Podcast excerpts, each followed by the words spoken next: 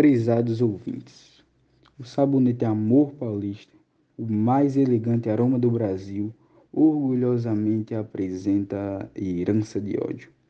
Inspirada na obra de Edovaldo Viana e escrito por Otávio Martins, com a supervisão de Valcir Carrasco.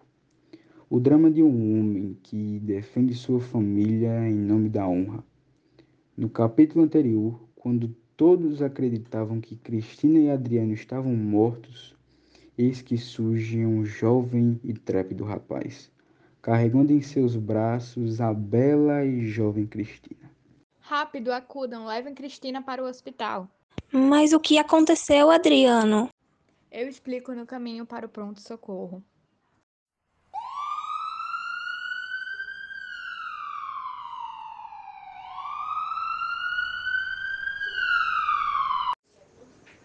Delegado Almeida, seu incompetente.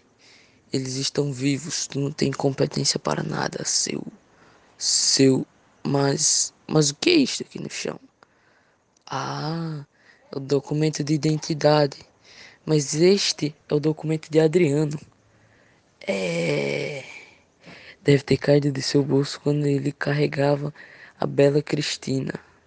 Vou guardar este documento comigo. Ainda há que ser-me muito útil. Mais tarde, na capela do hospital, Adriano reza para que sua amada sobreviva aos ferimentos. Estou rezando a Deus para agradecer por sua salvação. Foi realmente um grande milagre terem sobrevivido à tragédia. Sim, um milagre em forma de cavalo. Mas como assim? O que estás falando? É, nada não. E então, doutor Cardoso, como foi a cirurgia? Cristina tinha ferimentos graves. Fizemos o possível que estava ao nosso alcance. Na nossa moderna medicina de 1947. Mas tenho uma notícia muito triste para dar-lhe, senhor Adriano. Uma notícia triste? Então, Cristina. Terá sido esse o último suspiro de Cristina?